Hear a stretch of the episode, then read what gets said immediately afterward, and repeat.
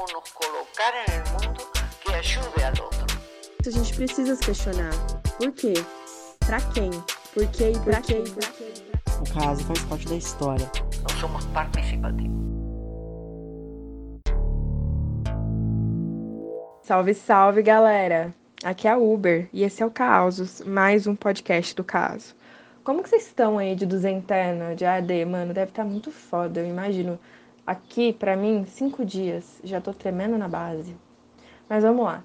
Hoje, o episódio não vem noticiar muita coisa boa, não. Mas a gente vai começar com notícias boas. Daqui pra frente, o Causos conta com duas pessoas a mais para poder construir esse nosso projeto fantástico, que é de comunicação e aproximação do caso de vocês, né? E se apresenta pra gente, galerinha nova. Quem são vocês? Fala galera, para quem não sabe, o meu nome é Thales, ou então Fura Bolo, como fui carinhosamente apelidado pela tia Celi. Eu sou aluno do BSI 020. Eu e o Gabi tentaremos a missão quase impossível de tentar substituir a moeda e a Uberzinha no podcast do Caaso. E bom, espero vocês aí nos próximos episódios. Espero que a gente consiga apresentar um trabalho bem bacana para vocês. Olá, sejam bem-vindos a esse episódio especial do Causos. Esse é meu episódio de estreia como uma das atuais pessoas responsáveis pela produção do podcast. Meu nome é Gabi, ou Abacaxi, faço engenharia ambiental no CAASO, componho a atual gestão do centro acadêmico, faço parte de algumas entidades do movimento estudantil e sou militante do Levante Popular da Juventude. E eu gostaria de parabenizar a Uber e a Moeda por iniciarem ano passado esse importante projeto de comunicação do movimento estudantil. Agora que todas as apresentações foram devidamente feitas, vamos para a pauta. Na sexta-feira, dia 13 de agosto, um projeto de lei foi encaminhado pelo governo de São Paulo à Assembleia Legislativa. E a gente precisa falar sobre isso. O projeto de lei 529 tramita em caráter de urgência na Assembleia Legislativa de São Paulo. Enviado pelo governador João Dória, o PL prevê a extinção de empresas e autarquias estaduais responsáveis por serviços nas áreas de saúde, agricultura familiar, habitação popular, transporte, ciência e meio ambiente. O PL 529 pode deixar 9 mil famílias rurais e quilombolas sem assistência e 500 funcionários sem emprego, segundo a Associação dos Funcionários do ITESP. Além disso, o PL, que vende o Estado à iniciativa privada, possui mais proposições, como a venda do patrimônio imobiliário do Estado, a privatização de sete parques estaduais que abrigam unidades de conservação e um complexo olímpico, o aumento de impostos como o IPVA e um programa de demissão incentivada de servidores públicos. O projeto de lei prevê a retirada de recursos das universidades estaduais e da FAPESP, que é a Fundação de Fomento à Pesquisa Científica no Estado. E para conversar sobre isso, a gente convidou Joelson Gonçalves de Carvalho.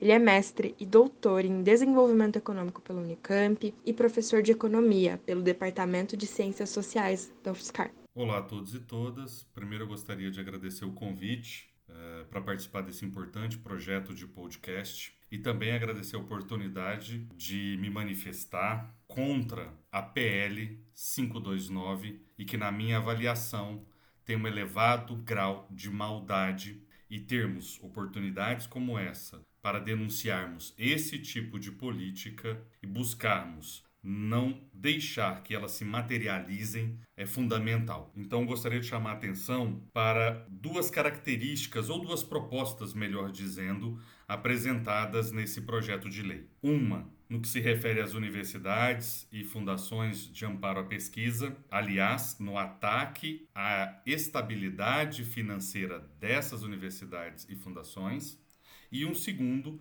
que é a proposta de extinção de algumas entidades e autarquias.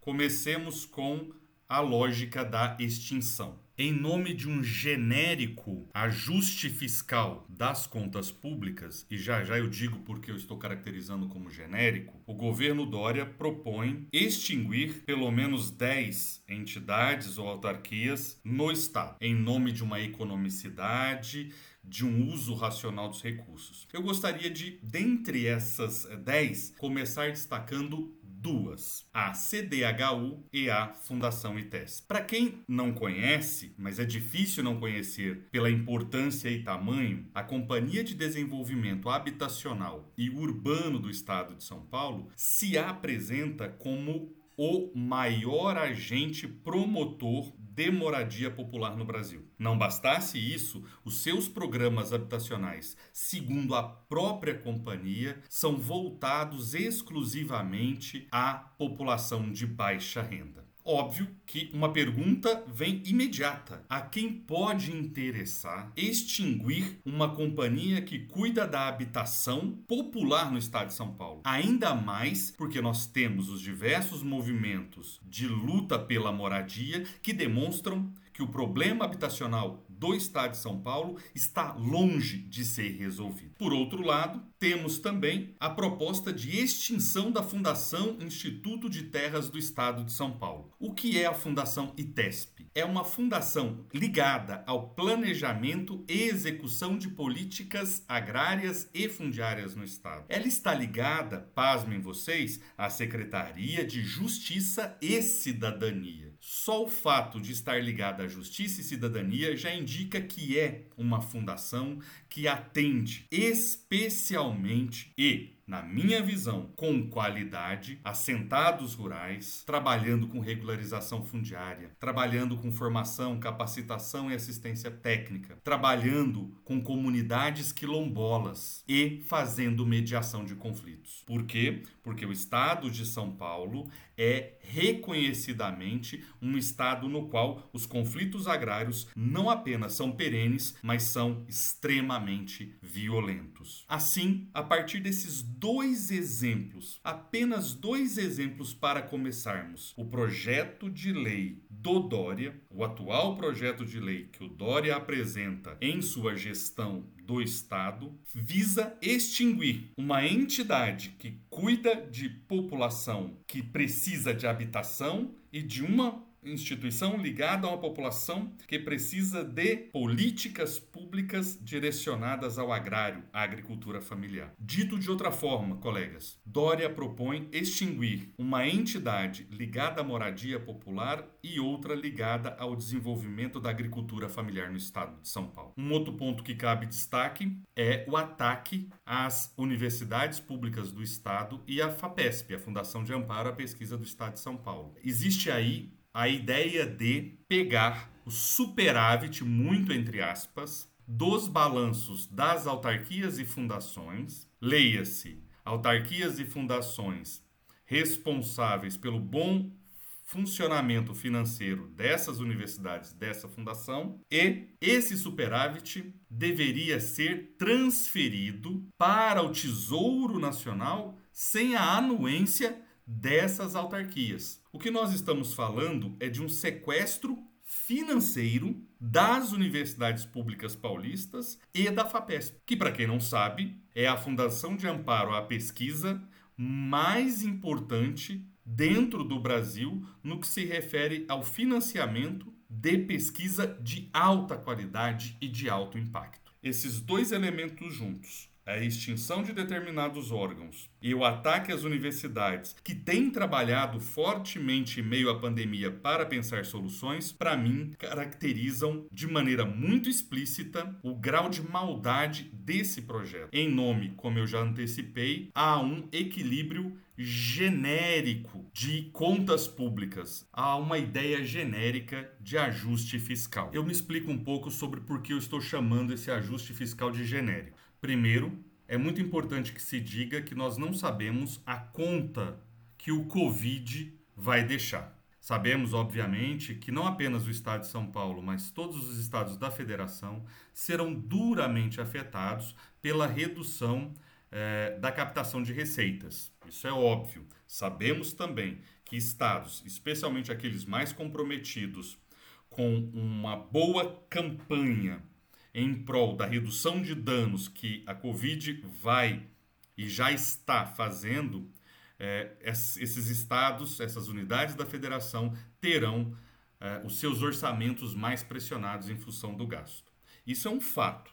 Mas daí a acreditar que a transferência para iniciativa privada de alguns institutos, de alguns parques, a redução de verbas das universidades e da FAPESP, e mais, e isso é importante, a extinção de determinados órgãos, e eu já listei dois, isso pode impactar positivamente no desequilíbrio fiscal. Mas mais ainda, eu acho que a gente precisa pensar sobre isso. Quem acreditava que havia uma grande diferença entre o governo do estado de São Paulo e o governo central, diferença essa que foi anunciada aos quatro ventos pela mídia, muito em função das opiniões diferenciadas em relação a como deveríamos nos portar para combater a pandemia, que fique claro que não há, em que pese diversas diferenças pontuais, estamos vivendo, tanto no governo federal quanto no governo do estado de São Paulo, estamos vivendo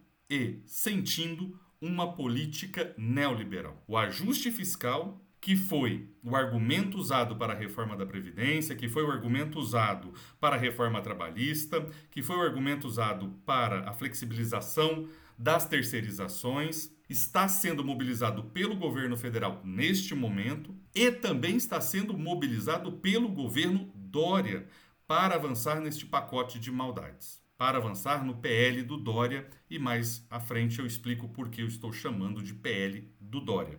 Insisto nisso as diferenças estão no plano da retórica. Para quem acreditava que João Dória poderia ser uma alternativa ao governo que está aí, é bom que repense. A forma como esse projeto de lei foi colocado na pauta da agenda pública mostra, e me perdoem a caricatura, que a diferença está no sapatênis. Enquanto em Brasília o peso do, curto, do coturno fala mais alto, no estado de São Paulo a elegância do sapatênis, e contém ironia nisso, se apresenta como forma mais palatável para avançar com o mesmo projeto. Um projeto neoliberal que nega a ação do Estado como promotor do desenvolvimento com inclusão social. Os projetos neoliberais, é, em sentido geral, eles são bastante característicos é, no que se refere a deixar a conta para os mais pobres. A ideia sempre é de socializar a conta entre todos de modo que a conta fique mais barata para a coletividade. Então, ajuste fiscal, sempre a ideia é que o Estado gasta muito, o Estado gasta de maneira ineficiente, a conta é elevada. Portanto, é necessário que corrijamos essa distorção. E como a gente faz? Ao modelo neoliberal, a gente joga a criança com a bacia e com a água suja do banho, tudo pelo esgoto afora. Nós temos um claro, um claro exemplo disso. Eu comecei dizendo da extinção de duas importantes estruturas, uma de habitação popular e a outra de desenvolvimento da agricultura familiar. Mas eu gostaria de terminar falando de outras, de outras duas que estão na lista de extinções do governo Dória. A primeira que eu quero listar é a Fundação para o Remédio Popular, a FURP. Estamos falando de uma fundação que trabalha na perspectiva do remédio popular. Mas não bastasse isso, senhoras e senhores, estamos também falando do controle da Superintendência de Controle de Edemias, SUSEM. Vamos dialogar um pouco. A FURP, Fundação do Remédio Popular, trabalha com qual parcela da sociedade. Quando nós trabalhamos a partir da SUSEM com controle de edemias, lembremos, dengue e malária são estão entre as principais. Dengue e malária, em que pese poderem atacar qualquer um ou qualquer uma, nós sabemos muito bem que a tragédia é territorializada. A tragédia tem cor, a tragédia tem território, e essa tragédia que é que são essas endemias atacam sempre a população mais vulnerável. Aliás, poderíamos inclusive listar outra, a Fundação do Oncocentro de São Paulo, a FOSP, que também está na lista. Todas as três vinculadas à Secretaria Estadual da Saúde. Observemos o modus operandi do ajuste fiscal neoliberal, que o Dória é mais um representante. Nós estamos falando de habitação para a população de baixa renda, nós estamos falando de um instituto que promove o desenvolvimento da agricultura familiar, nós estamos falando de laboratórios que trabalham a perspectiva de remédios populares, de trabalha que trabalha a perspectiva do controle de endemias, endemias que atacam sempre os mais vulneráveis, mas nós não estamos falando em meio à pandemia, senhoras e senhores. Nós não estamos falando, em meio à pandemia, insisto, em promoção, investimento. Nós estamos falando em extinção para o bem do ajuste fiscal que a Covid pode vir a gerar, gerará provavelmente, mas nós não sabemos o tamanho. Nós estamos falando de um ataque direto à população com maior vulnerabilidade econômica, social e territorial desse estado. Então gostaria de encerrar dizendo que nós estamos em meio à Covid fragilizando ou até extinguindo a moradia popular, a assistência técnica da agricultura familiar. Nós estamos extinguindo uma fundação e um programa de remédios populares, nós estamos extinguindo uma superintendência que cuida de doenças muito ligadas à desigualdade de renda eh, que esse país assiste. O Estado de São Paulo está propondo isso. Em que momento o Estado de São Paulo está propondo isso? Em um momento no qual a pandemia avança fazendo vítimas. Dito isso, e eu só levantei alguns pontos, nós poderíamos confiar nas instituições de pesquisa, nas universidades, porque temos gente brilhante nesses espaços. Mas o governo Dória também quer fazer um ataque direto ao orçamento dessas instituições. Assim, poderíamos chamar esse PL do PL de maldades. Poderíamos chamar esse PL do PL draconiano. Poderíamos chamar esse PL do PL absurdo. Mas esse PL, PL 529, precisa de um nome que o qualifique efetivamente. Para mim, o PL 529 merece todos os apelidos nefastos pelo seu grau de violência. Portanto, eu chamo o PL 529 de PL Dória, porque nesse momento avançar com essa agenda é inumano, como é inumano jogar água fria em sem teto nas praças dessa cidade. Como é inumano oferecer ração humana para crianças em escolas públicas. Portanto, é mais uma manifestação de que Dória não faz parte da resposta, faz parte do problema. Entre muitos que o Brasil e o estado de São Paulo têm, Dória faz parte do problema. E o projeto de lei Dória personifica muito bem essa questão. Seguimos em luta, denunciando na medida do possível e nos diversos espaços, e estar nesse espaço para denunciar esse tipo de política me é muito caro. Portanto, parabéns e bom trabalho a todos e todas envolvidos aí nesse projeto. Outro ponto a ser ressaltado é o papel das universidades públicas na produção científica do Brasil. Para tanto, eu trago a fala do presidente da Academia Brasileira de Ciências, Luiz Davidovich, que relata que, de acordo com a Clarivate Analytics, a pedido da CAPES, o Brasil, no período de 2011 até 2016, publicou mais de 250 mil artigos na base de dados Web of Science, em todas as áreas do conhecimento, correspondendo à 13ª posição na produção científica global. São mais de 190 países. As áreas de impacto, prossegue, correspondem à agricultura, medicina e saúde, física e ciência espacial, psiquiatria e odontologia, entre outras. E com relação a essas publicações, o presidente da BCP ressalta: estão associadas a pesquisas que beneficiam a população brasileira e contribuem para a riqueza nacional. Graças a essas pesquisas, o petróleo do pré-sal representa atualmente mais de 50% do petróleo produzido no país.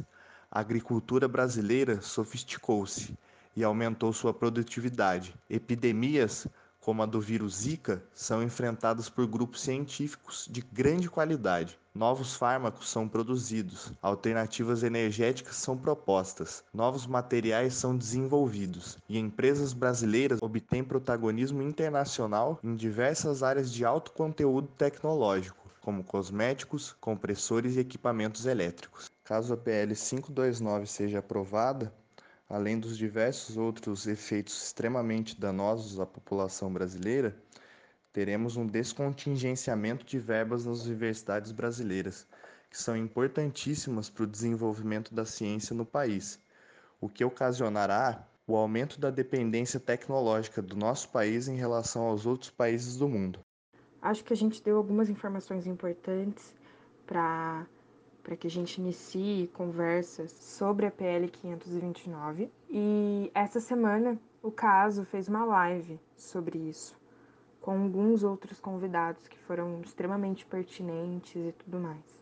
Então a gente vai deixar o link para vocês assistirem essa live na descrição do episódio, quem ficou interessado e tudo mais. É aqui que a gente vai começar as conversas e daí o caso vai estender. Então é isso. Então eu acho que é isso mesmo, Uber. Vamos ficando por aqui. Até mais, pessoal. Um beijo para todo mundo e até o próximo episódio. Como nos colocar en el mundo que ayude al otro. A gente precisa se questionar. Por quê? Pra quem? Por quê e pra quem? O caso faz parte da história. No somos participativos.